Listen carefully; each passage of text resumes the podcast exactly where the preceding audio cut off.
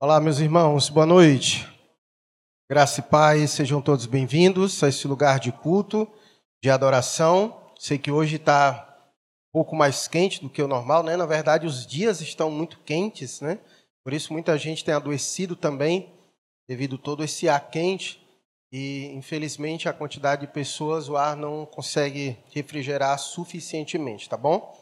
Mas que Deus traga refrigério à nossa alma, pelo menos isso nesse tempo. Né? Vamos dar continuidade à exposição que nós temos feito do Evangelho de Mateus. Estamos no capítulo 10. Hoje nós encerramos o capítulo 10. Veremos do verso 24 ao 42.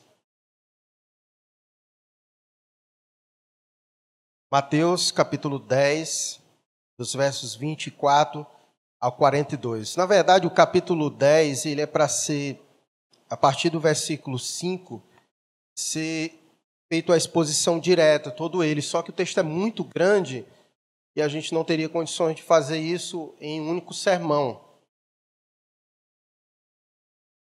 Em algumas versões, inclusive, eles não dividem, como a Ara divide, outras versões dividem. Eles, ele apresenta o texto por inteiro, porque é um discurso só.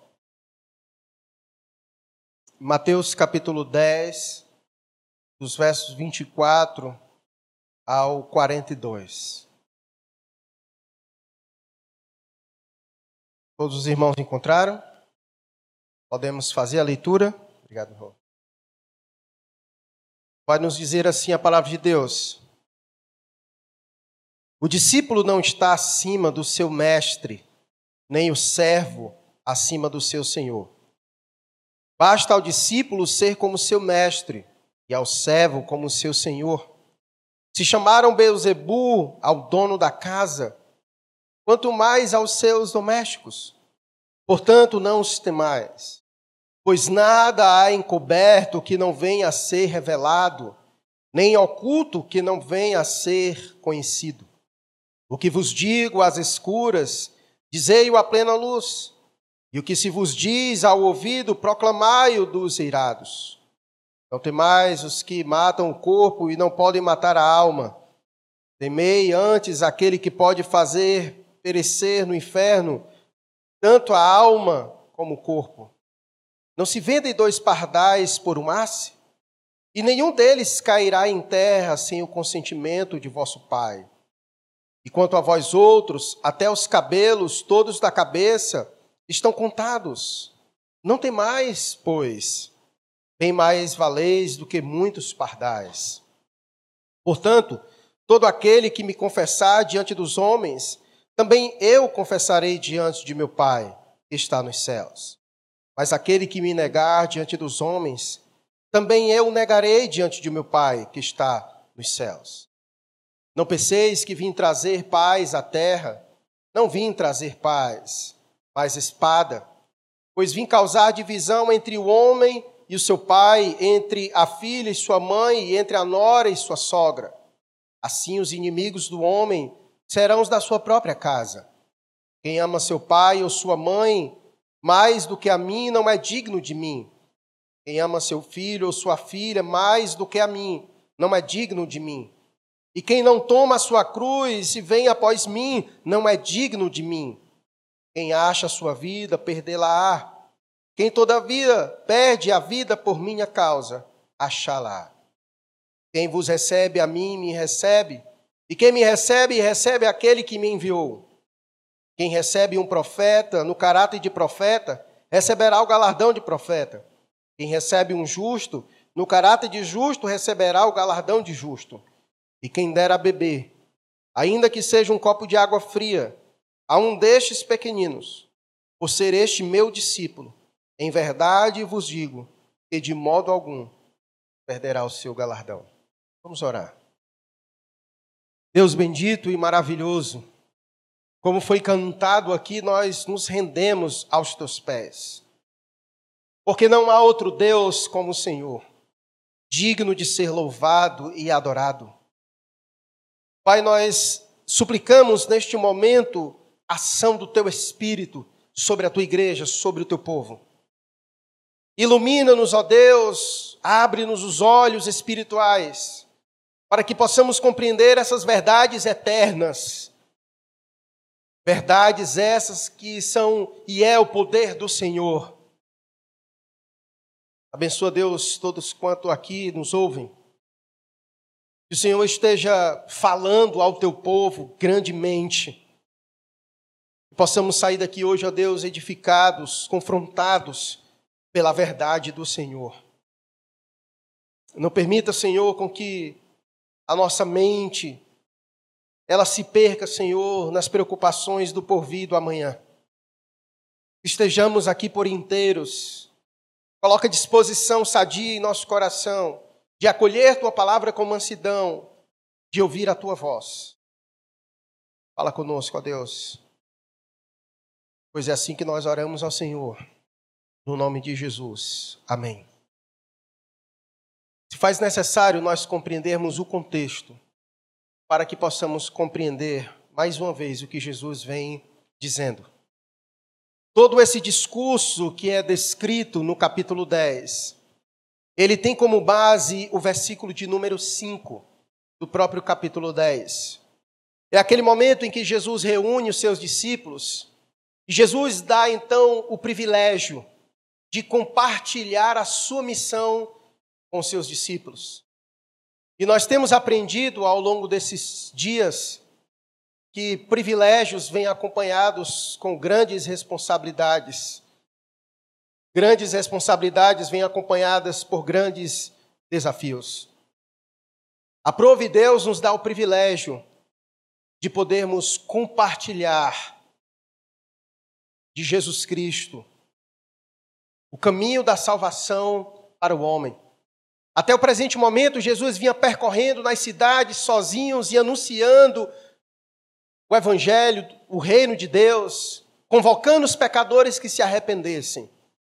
E chega o momento em que o Senhor agora abre, ele traz para si os seus discípulos e dá a eles o privilégio de serem testemunhas, de testemunharem de Deus, testemunharem a salvação de Deus na pessoa de Jesus Cristo, anunciando Cristo por onde quer, por onde quer que eles estejam indo, anunciando a mensagem que outrora foi pregada por João Batista, por Jesus, e a mesma mensagem de hoje que a igreja deve pregar.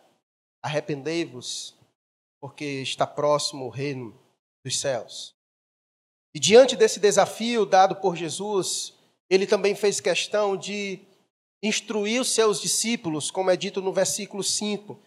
A estes enviou Jesus, dando-lhes as seguintes instruções.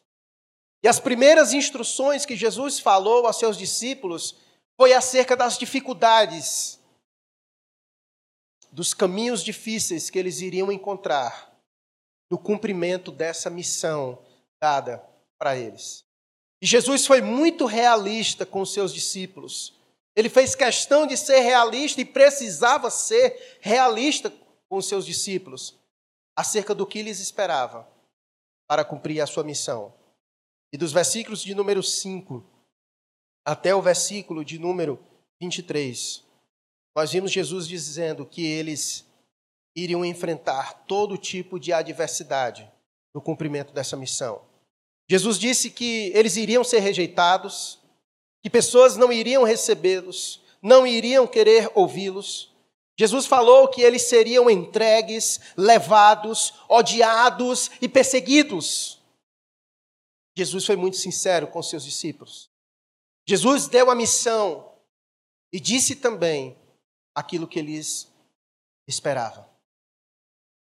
E Jesus foi bem realista com eles, porque Jesus sabia como eles iriam receber a mensagem. Porque, como nós vimos, a mensagem é dura. A mensagem que os discípulos têm que pregar neste mundo é a mensagem do arrependei-vos, é aquela mensagem do confronto, é a mensagem do convocar aqueles que estão nas trevas para a luz. E essa é uma mensagem desafiadora, uma mensagem que mexe com o ser humano, que mexe com o seu pecado. E essa não é uma mensagem aceita pelo mundo. Por isso que não aceitaram a Cristo Por isso que não aceitaram João Batista, por isso que não aceitaram os profetas, porque a mensagem ela é confrontadora.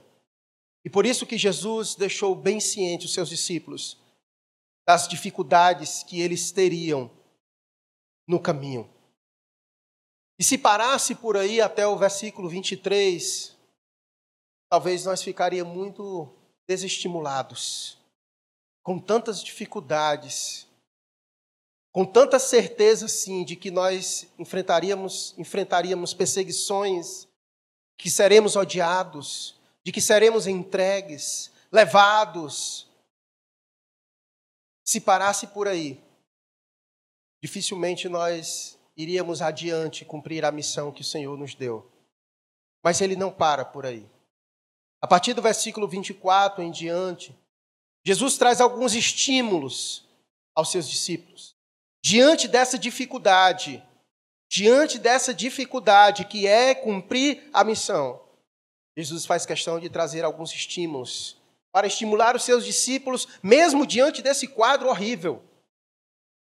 Eles seguirem adiante, eles cumprirem a missão que o Senhor designou para eles.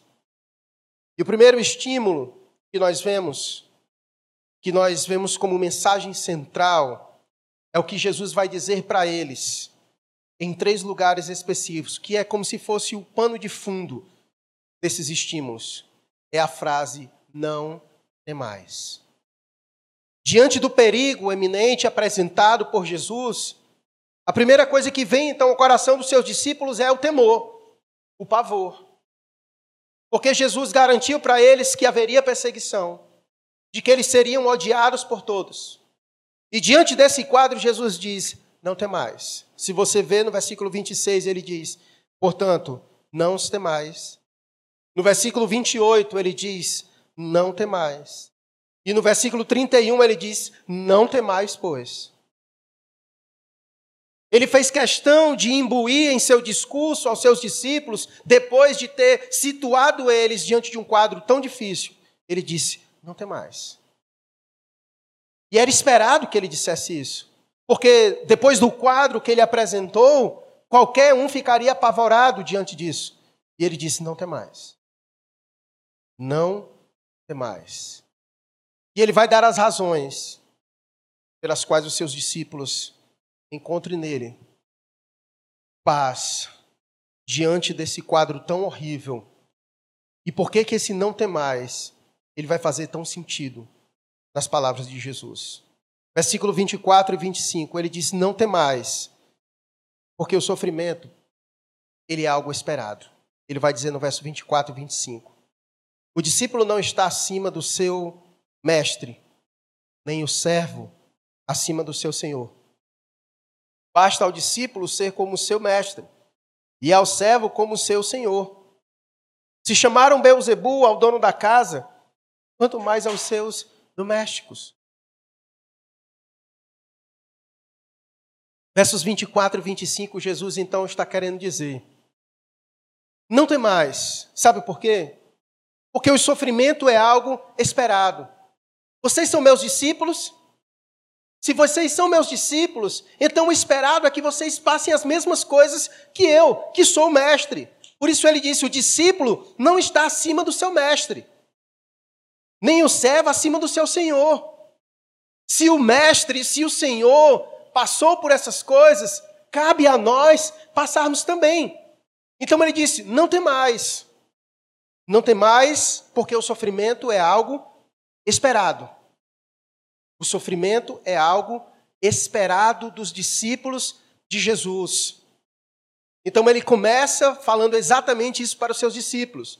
Eu sei da realidade, esse é o quadro que eu apresento para vocês, mas não tem mais. Não tem mais porque o sofrimento é algo esperado. Não é algo inesperado, não é algo que não deveria acontecer, pelo contrário, assim como aconteceu comigo, vai acontecer com vocês também. E isso que acontece com vocês, associam vocês a mim. O que acontece com vocês, associa vocês a mim. Porque assim como eu passei, vocês também passarão. De maneira que o que acontece com o mestre acontece com o discípulo. Então, vocês se associam a mim nas perseguições, no sofrimento. Assim como o mundo odiou a mim, eles vão odiar a vós também. Isso é sinal de que vocês são meus discípulos. Isso é sinal de que vocês são meus discípulos. Então, aqui no verso 24 e 25, Jesus traz uma realidade para os seus discípulos. Porque não poderia ser diferente conosco. Porque se aconteceu com ele, tem que acontecer com a gente também. Nós que somos os seus discípulos. Por isso ele disse: Não tem mais. O sofrimento é algo esperado. Na verdade, se nós encararmos da perspectiva correta, não somente é esperado, mas também pode ser um privilégio para nós. Uma vez que nós sofremos por causa do nome de Cristo, nós nos associamos com Ele. E isso deve ser visto com privilégio. Assim os discípulos viram no passado, como privilégio de terem sofrido todo tipo de sofrimento por causa do nome de Cristo. Olha o que diz a palavra de Deus em Atos capítulo 5, verso 40 e 41. Acompanhe aqui comigo no, no telão. Atos 5, 40 e 41. Olha o que diz a palavra de Deus. Chamando os apóstolos, açoitaram-nos e ordenando-lhes que não falassem o nome de Jesus, os soltaram. E eles se retiraram do sinédrio, regozijando-se por terem sido considerados dignos de sofrer afrontas por esse nome. Qual é o nome? O nome de Jesus. Os discípulos se regozijaram e se consideraram dignos de sofrer por esse nome. É esperado. E aquilo que é esperado pode ser visto como um privilégio para nós. É um privilégio sofrer por aquele a quem amamos. É ou não é? Você sofreria pelos seus filhos? Seria um privilégio por você dar a sua vida pelos seus filhos? Seria um privilégio para você dar a sua vida pela sua esposa? Quanto mais pelo Senhor, que deu a vida por nós. Que deu a vida por nós. Por isso os discípulos se regozijaram por terem sido dignos, considerados dignos de sofrer pelo nome de Jesus. Então Jesus, ele não tem mais, porque os sofrimentos eles são esperados. E aquilo que é esperado pode ser visto por nós como um privilégio e deve ser visto como um privilégio. Porque se nós não enxergarmos o sofrimento por Jesus como um privilégio, enxergaremos como um fardo. E nós recuaremos no primeiro sofrimento. Nós não iremos considerar dignos de adiante, nós recuaremos. Mas uma vez que nós considerarmos digno sofrer pelo nome de Jesus, nós iremos até as últimas consequências. E se possível for, dar a vida pelo nome de Jesus. Pelo nome de Jesus. E ele já disse isso. Nós vimos nos versos anteriores. Vocês lembram? Olha o que ele diz no verso 22. No verso 22 ele disse: Sereis odiados de todos por causa do meu nome. Sereis odiados por todos por causa do meu nome. Por causa do nome dele. Então é um privilégio para nós seremos odiados por causa do nome de Jesus, então é um privilégio ser odiado pelo mundo por causa do nome de Jesus. É um privilégio. Devemos nos regozijar, devemos nos alegrar quando o mundo nos odiar por causa do nome de Jesus. Isso é sinal de que nós nos associamos bem com Ele. Isso é sinal de que nós nos associamos bem com Ele. Então não temas, porque o sofrimento é algo esperado. Ele é um privilégio sofrer pelo nome de Jesus. E a segunda coisa, ele vai dizer, os versos 26 e 27. Portanto, não os temais, pois nada há encoberto que não venha a ser revelado, nem oculto que não venha a ser conhecido. O que vos digo às escuras, dizei-o à plena luz, e o que se vos diz ao ouvido, proclamai-o dos irados. Perceba que ele começa o versículo 26 dizendo exatamente essa frase. Portanto, não os temais. Por que não os temais? Porque Deus, a seu tempo, revelará todas as coisas e as julgará. Como ele diz no versículo 26, pois nada há encoberto que, vem, que não venha a ser revelado. Vai chegar um dia em que toda a trama diabólica no mundo inteiro contra os filhos de Deus não ficará impune.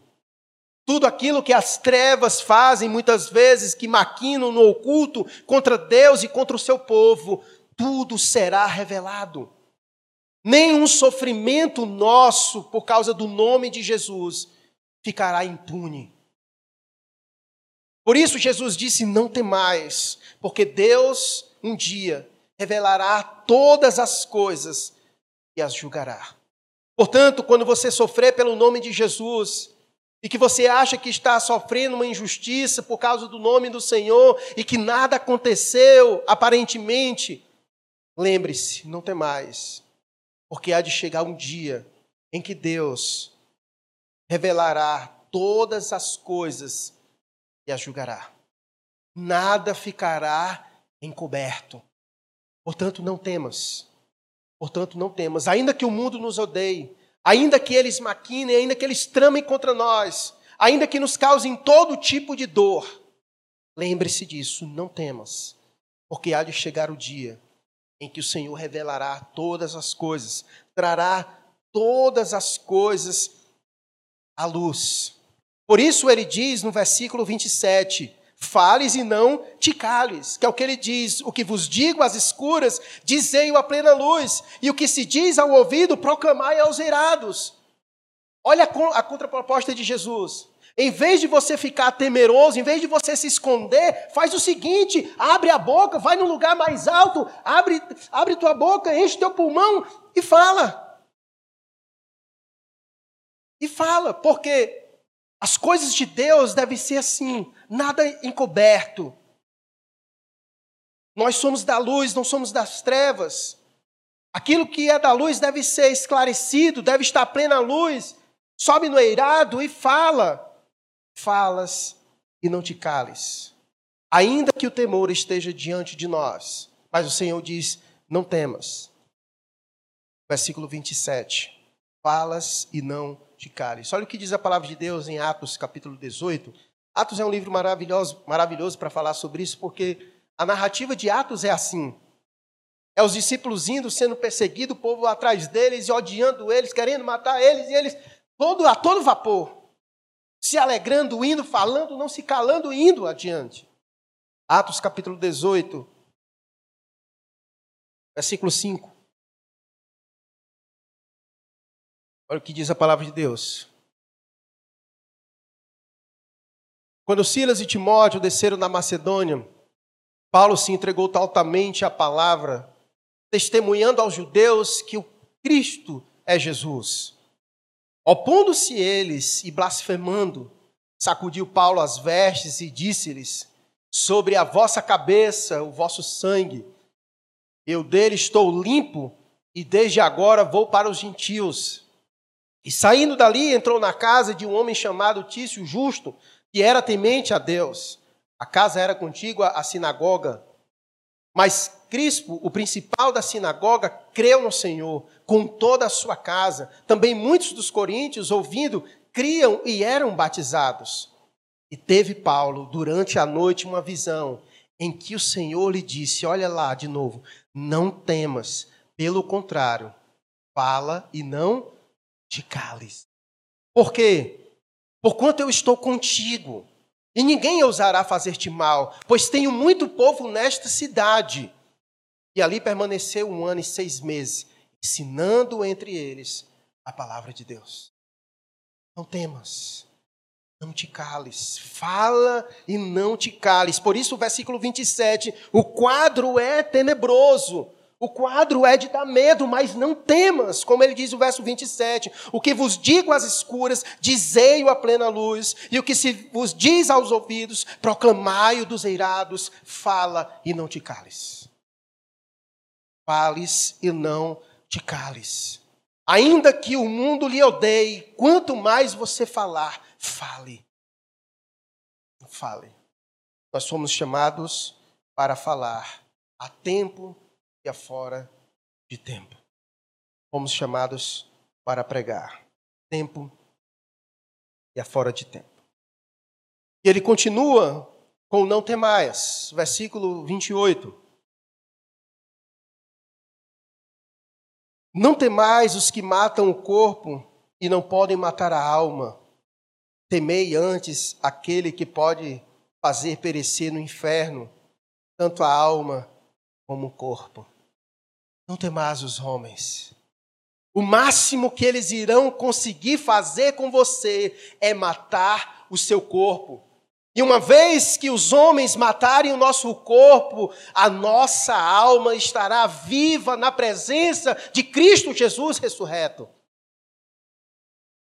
Nossa alma estará presente na presença de Cristo, o ressurreto. Por isso que Paulo disse que o morrer para ele era o quê? Lucro. O morrer para ele era lucro. Se hão de tirar minha vida, tirem-me, porque eu sei exatamente para onde eu irei. Morrer para mim é lucro. E o morrer para mim, pelo nome de Cristo, é um privilégio. Que privilégio, irmãos. Que privilégio quando foi Estevão sendo apedrejado pelo nome de Jesus e contemplaram Jesus entre as nuvens, em pé, olhando para o seu servo ser apedrejado por causa do seu nome. Imagine como Estevão não foi recebido pelo Senhor. Imagine como Estevão não foi recebido pelo Senhor. É um privilégio, irmãos. É um enorme privilégio para nós. Por isso ele disse: Não temais. Não temais os homens, o máximo que eles podem fazer é matar o teu corpo e nada mais. Agora, a quem de fato devemos temer não é os homens. A quem devemos de fato temer é o Senhor. Porque esse não somente pode matar o corpo, mas também pode matar a alma. Por isso o autor de Hebreus vai dizer que horrível coisa é cair nas mãos do Deus vivo, fogo consumidor. A ele sim. Jesus vai dizer: não temais, não temam aos homens. O povo de Deus é chamado a temer somente a Deus. O povo de Deus é chamado a temer somente a Deus. Por isso que a palavra de Deus diz: antes devemos agradar a Deus do que aos homens. Olha o que diz a palavra de Deus em Atos 5, 27 e 29. Coloca aí, Vitor Hugo, para nós. Atos 5, 27 a 29. Trouxeram-nos, apresentando-os ao sinédrio, e o sumo sacerdote interrogou-os, dizendo: Expressamente vos ordenamos que não ensinasseis nesse nome, no nome de Jesus. Contudo, encheste Jerusalém de vossa doutrina e quereis lançar sobre nós o sangue desse homem, Jesus Cristo. Então Pedro e os demais apóstolos afirmaram: Antes importa obedecer a Deus do que aos homens. Sabe por quê que eles não podiam parar? Porque Deus mandou eles falar, mas os homens queriam que eles parassem de falar, mas Deus disse: fale e não te cales. Diante dessas circunstâncias, eles disseram: Antes importa obedecer a Deus do que aos homens. Porque se Deus disse para mim falar e os homens dizem para me calar, quem eu devo obedecer? Quem eu devo obedecer? Importa obedecer a Deus do que aos homens. Tememos somente a Deus. Por isso ele disse: Não tem mais. Não tem mais os homens, não tem mais os que matam o corpo, é o máximo que eles podem fazer. Temei antes aquele que pode fazer perecer no inferno, tanto a alma como o corpo. E ele prossegue dizendo: trazendo estímulos para nós. Versículos 29 e 30. Não se vendem dois pardais por um asse? E nenhum deles cairá em terra sem o consentimento de vosso Pai? E quanto a vós outros, até os cabelos, todos da cabeça, estão contados. Não tem mais, pois, bem mais valeis vós do que muitos pardais. Se ele disse: Olha, não temam os homens, porque o máximo que eles podem fazer é matar o corpo de vocês. Depois ele diz: Olha, não temais, sabe por quê? Porque eu cuido de vocês. Ele disse: Não temais, porque eu cuido de vocês. Deus cuida dos seus. E ele usou a figura de um ser tão pequeno, os pardais. Era tão barato que quando a pessoa ia no mercado, comprava quatro, o comerciante dava um de graça. De tão barato era o pardal. E naquele momento, Jesus está querendo dizer que, olha, ele se importa até com a criatura mais barata, que é o pardal, que as pessoas nem, nem consideravam de valor, mas mesmo assim, Deus tinha atenção, como diz o texto, que nenhum deles cairá em terra sem o consentimento do vosso Pai. Deus dá atenção, até mesmo esses seres que, aos olhos dos homens, seriam os mais sem valor. E por isso ele vai dizer no verso 31: Bem mais valeis do que muitos pardais. Deus cuida de nós. Se ele cuida de seres tão pequenos e aos olhos dos homens tão sem valor, quanto mais nós. Por isso ele disse no verso 30: E quanto a vós outros, até os cabelos todos da cabeça estão contados. Ou seja, Deus ele é, ele nos conhece, tem cuidado de nós de forma minuciosa.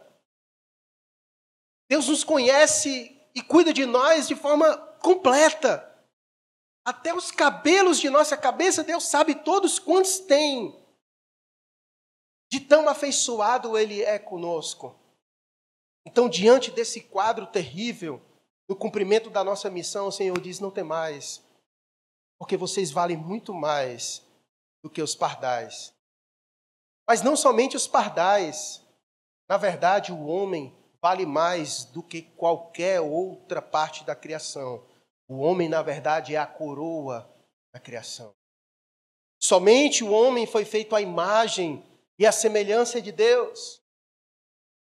E quanto mais nós, que fomos feitos filhos de Deus, a saber os que creram no nome de Jesus, Deus tem cuidado de nós. Não tem mais. Não tem mais, porque nós valemos muito mais do que qualquer outra coisa neste mundo. Ele usou os pardais para que ficasse claro ele fez a comparação. Isso que as pessoas consideram mais irrelevante, mais sem valor. Eu cuido deles e tenho uma atenção com eles, quanto mais vocês. Quanto mais vocês. Não tem mais. Porque Deus cuida de nós. Eu sei que diante do quadro assustador à nossa volta, se nós não cuidarmos, nosso coração, nosso coração se encherá de incredulidade.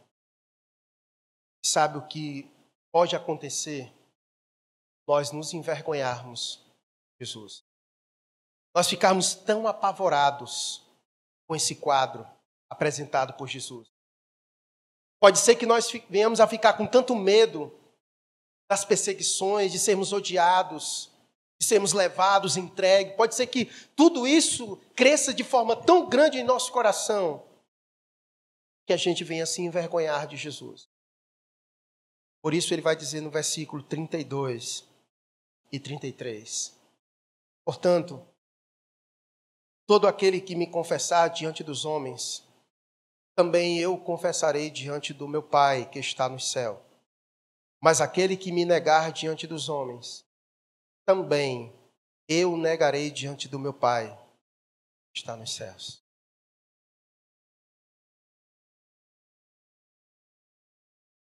Cristo honra aqueles que o honram nesta vida. Cristo honra aqueles que o confessam. Mas o contrário também é verdade. O texto diz que Jesus também nega diante do Pai aqueles que o têm negado diante dos homens. Nós precisamos cuidar muito do nosso coração. Há um temor, muitas vezes, muito grande em nossos corações do próprio homem. Há momentos em que nós tornamos os homens grandes e Deus pequeno. Há momentos em que nós tememos muito mais a aprovação das pessoas do que a aprovação de Deus. E quando nós fazemos isso, corre um grande risco de nós negarmos o Senhor, de nós não confessarmos quando deveríamos fazer isso. Ficamos com medo. E nós vemos isso nas pequenas coisas. Se nós não estamos aptos a perder um emprego, a perder uma amizade, a perder um relacionamento por causa do nome de Cristo, não venha me dizer que você daria a vida por causa de Cristo. Não me venha dizer. E nem diga isso para ele. Nós só estaremos dispostos a dar a vida por Jesus quando, primeiro, estivermos dispostos a viver por Cristo. Ninguém morre por algo sem antes primeiro viver por aquilo.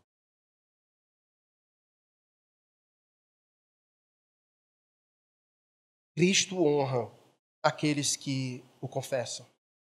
Confessar a Cristo significa lhe obedecer a despeito da vergonha e dos sofrimentos que muitas vezes vêm diante de nós pelo simples fato de sermos seus discípulos, de não abrirmos mão dos nossos princípios e valores,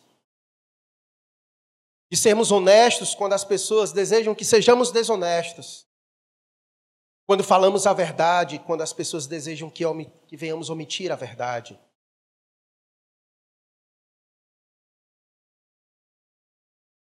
Quando muitas vezes nós fingimos ser o que não somos, ou quando escondemos o que somos, para não gerar confusão com ninguém, para não perdermos oportunidades.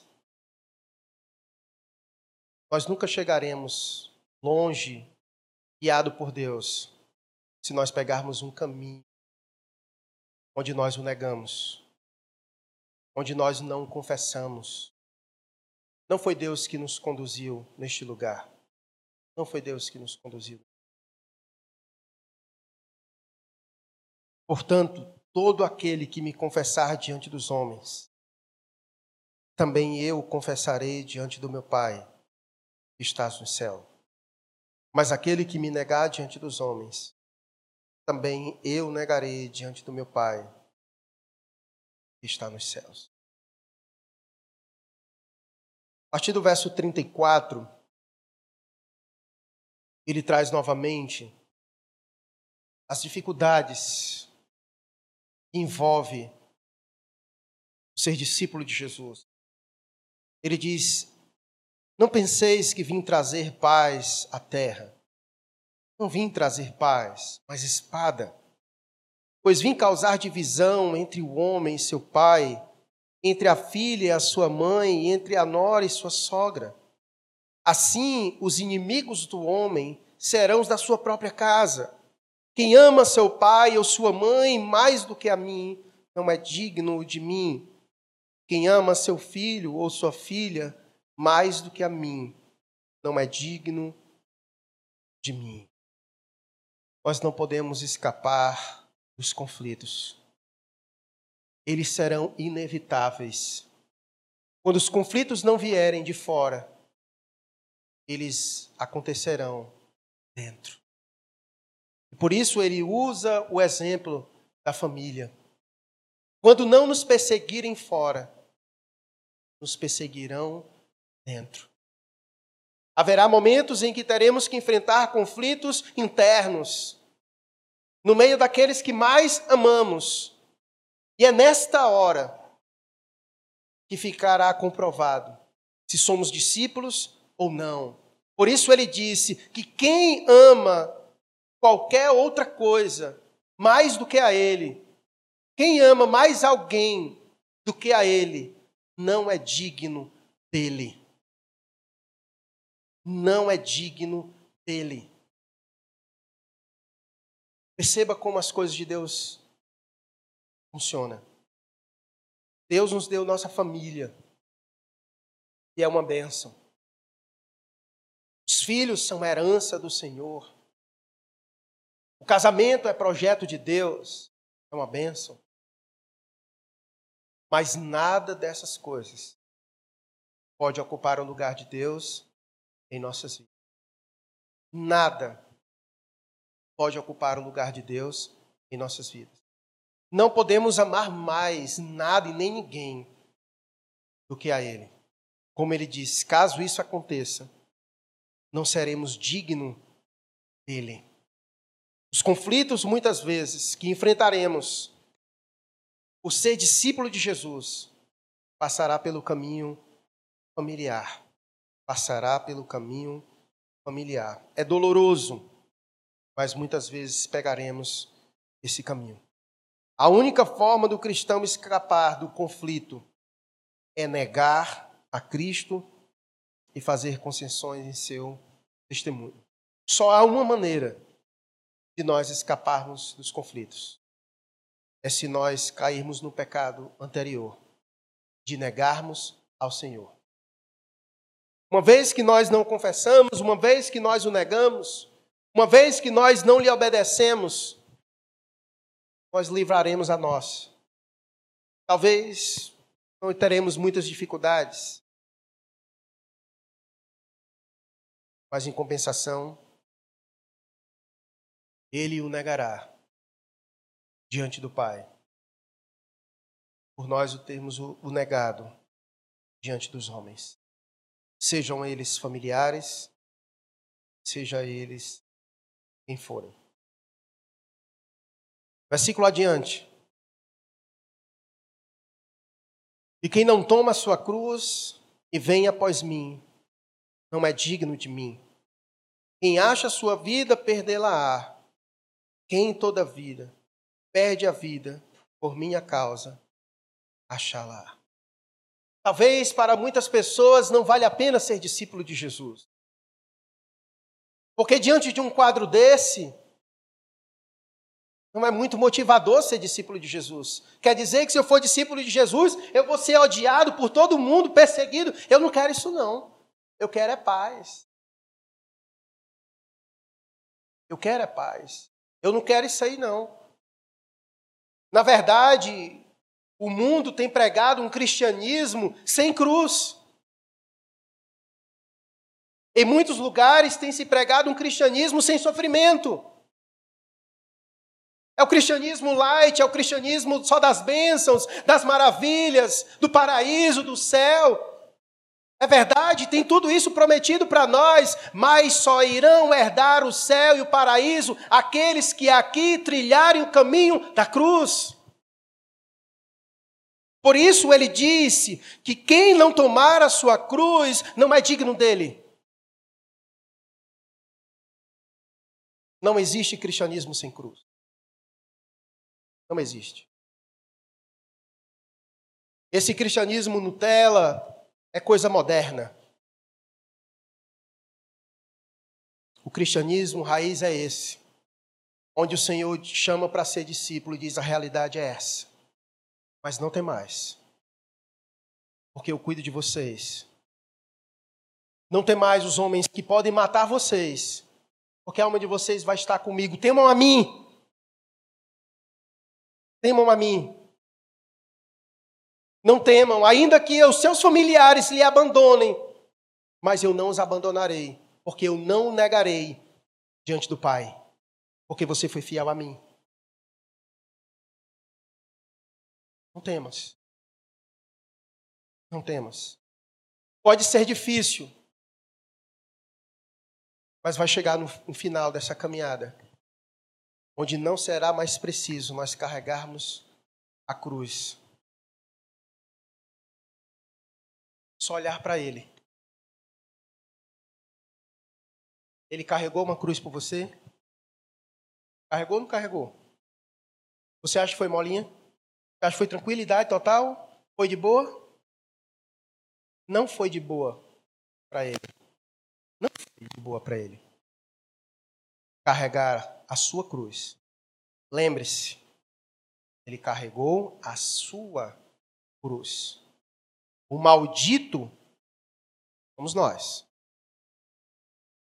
O pecado, ele carregou a nossa cruz.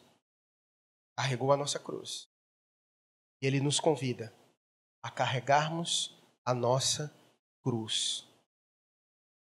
A cruz de Cristo. O nome de Cristo. Nós carregamos o nome de Cristo. E carregar o nome de Cristo há um peso o peso de ser odiado e perseguido pelo mundo.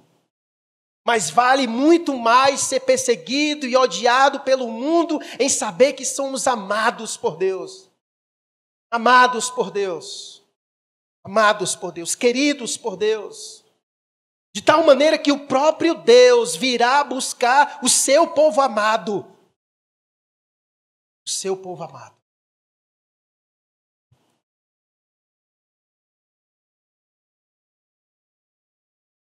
Deus nos ama. Deus nos ama. Ainda que o mundo nos odeie, e o amor de Deus deve bastar para nós. E o amor de Deus deve bastar para mim e para você. Ainda que o mundo inteiro lhe odeie, e eu, que fique assim. Mas o mais importante é que Deus me ama. E se o mundo me odeia, então é sinal que eu sou um bom discípulo de Jesus. Eu sou um bom discípulo de Jesus. Nós devemos ter como objetivo de vida dar trabalho o cão mesmo, dê bem muito. Dê bem muito. Dê bem muito. Seja luz no mundo. Seja luz no mundo. Seja sal. Deixa lhe perseguirem. Deixa bater em você. Se preciso for, entrega teu corpo pelo nome de Jesus. Porque quando os teus olhos fecharem, meu irmão, você há de abri-lo na presença do Senhor. Não tenha dúvidas disso. É privilégio. É privilégio. De maneira que Paulo disse: o morrer para mim, o viver para mim é Cristo e o morrer é lucro. O viver para mim é Cristo e o morrer para mim é lucro. Então segue adiante. Toma a tua cruz e segue adiante. E ele diz: quem acha a sua vida, perdê-la-á. Quem, todavia, perde a vida por minha causa, aí é que acha. O sentido da vida só está em Jesus. O sentido da vida não está em outras coisas, mas está exatamente nele. Quando nós perdemos a vida para ele, na verdade, nós estamos ganhando. É os conceitos paradoxais de Deus para a nossa vida. É quando nós perdemos a vida para Ele, é que nós achamos, é que nós ganhamos de fato. Mas quando nós achamos que estamos ganhando a vida em outros lugares, na verdade nós estamos é perdendo nós estamos é perdendo e o mundo tem passado isso para nós, que não vale a pena perder a vida por Cristo. Quando na verdade Cristo diz o contrário. Quando nós perdemos por causa dele, é aí que nós achamos a verdadeira vida. É quando nós encontramos a verdadeira vida. Jesus quis dizer com isso que se nós protegermos os nossos interesses pessoais, na verdade, nós seremos perdedores. Mas se nós morrermos para nós mesmos, e se nós vivermos para os interesses de Deus, então nós seremos vencedores. Então nós seremos vencedores. Nós não fomos chamados a viver para os nossos próprios interesses, É o que Jesus vai dizer. Que quem quiser seguir ele deve fazer o quê? Negar a si mesmo. O que é negar a si mesmo é exatamente isso. É abrir mão dos seus interesses pessoais para os interesses de Deus. Os interesses de Deus devem vir em primeiro lugar em minha vida. Então, o convite de Deus para nós é, é esse: é negar a si mesmo e tomar a sua cruz. Esse é o convite completo. É aí que, na verdade, nós encontramos sentido para a vida. Porque qualquer coisa que nós venhamos achar nesta vida, sem Deus, quando chegar na presença dele, ficará por aqui mesmo. Ficará por aqui mesmo. Ficará por aqui mesmo. Por isso que vale a pena. É encorajador.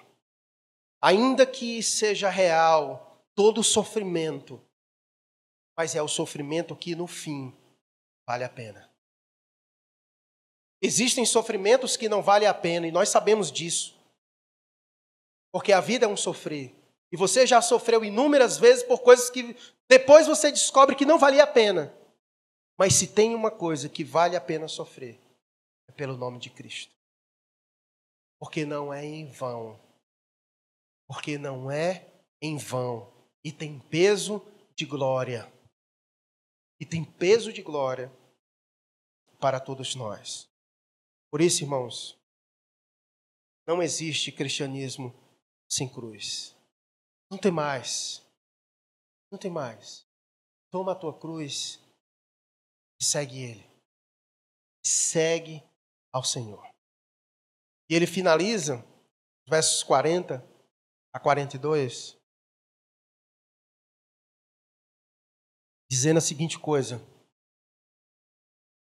Quem vos recebe a mim, me recebe.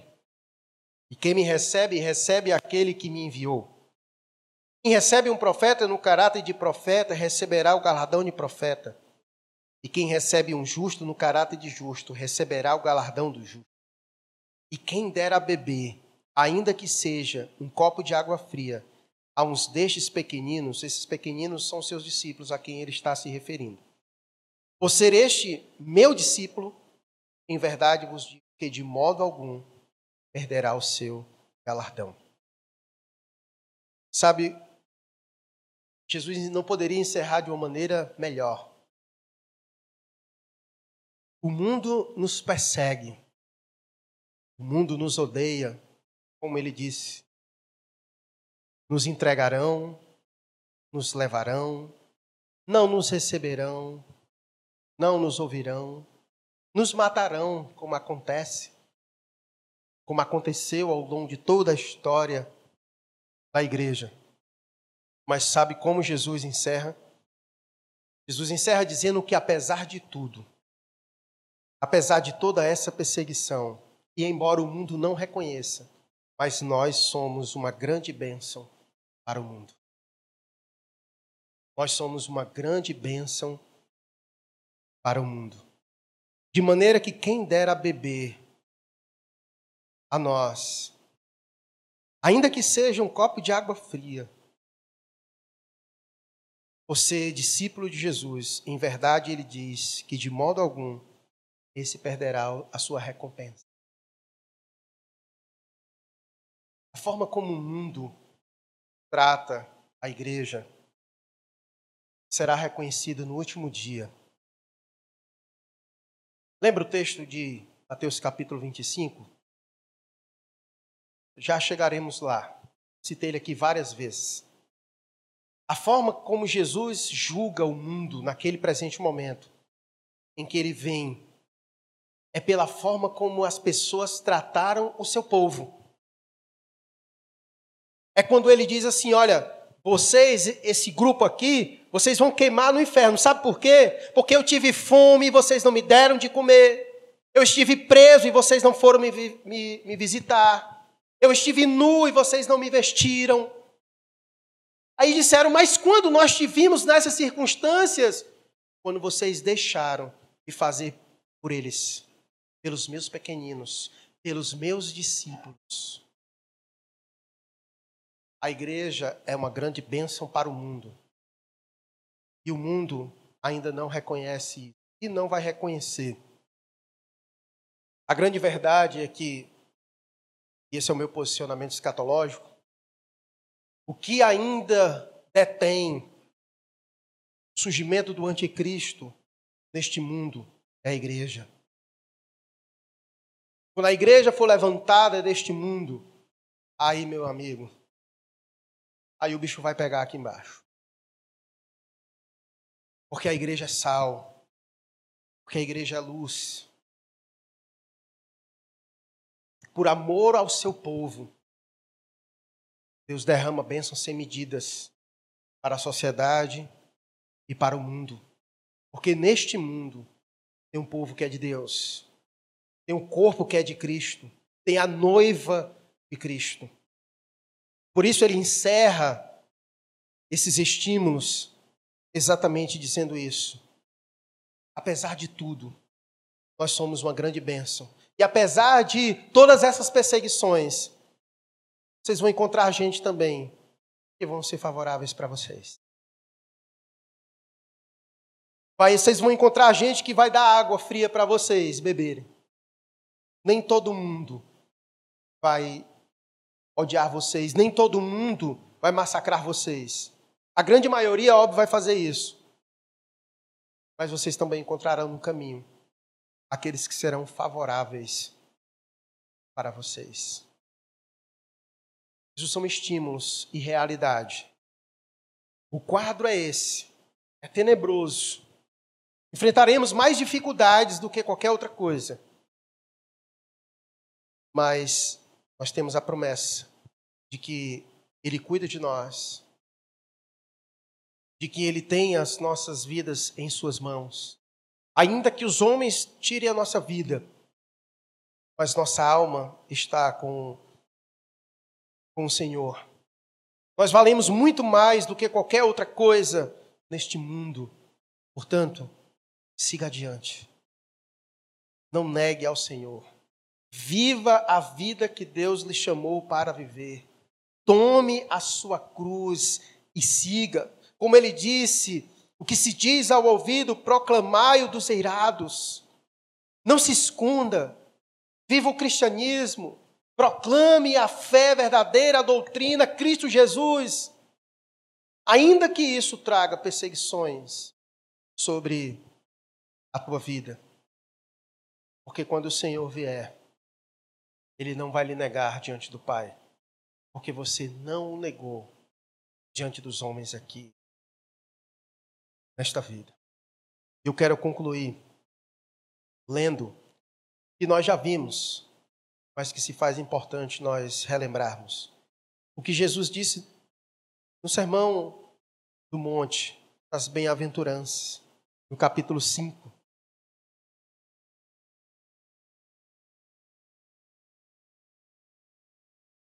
dos versos 10 a 12.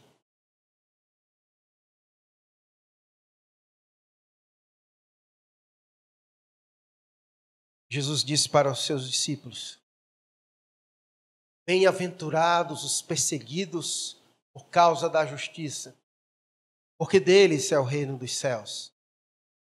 Bem-aventurados sois quando por minha causa vos injuriarem e vos perseguirem e mentindo disserem todo mal contra vós, regozijai-vos e exultai, porque é grande o vosso galardão nos céus, pois assim perseguiram aos profetas que viveram antes de vós.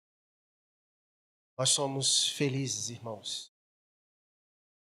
O povo de Deus é um povo bem-aventurado quando forem perseguidos por causa do nome de Jesus.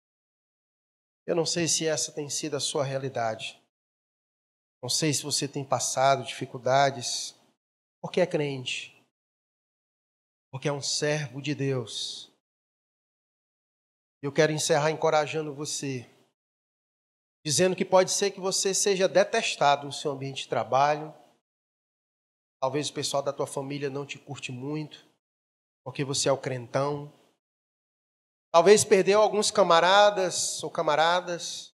no ambiente de trabalho, colegas, porque você, elas não não vão mais com a sua cara porque seu negócio é negócio de Deus.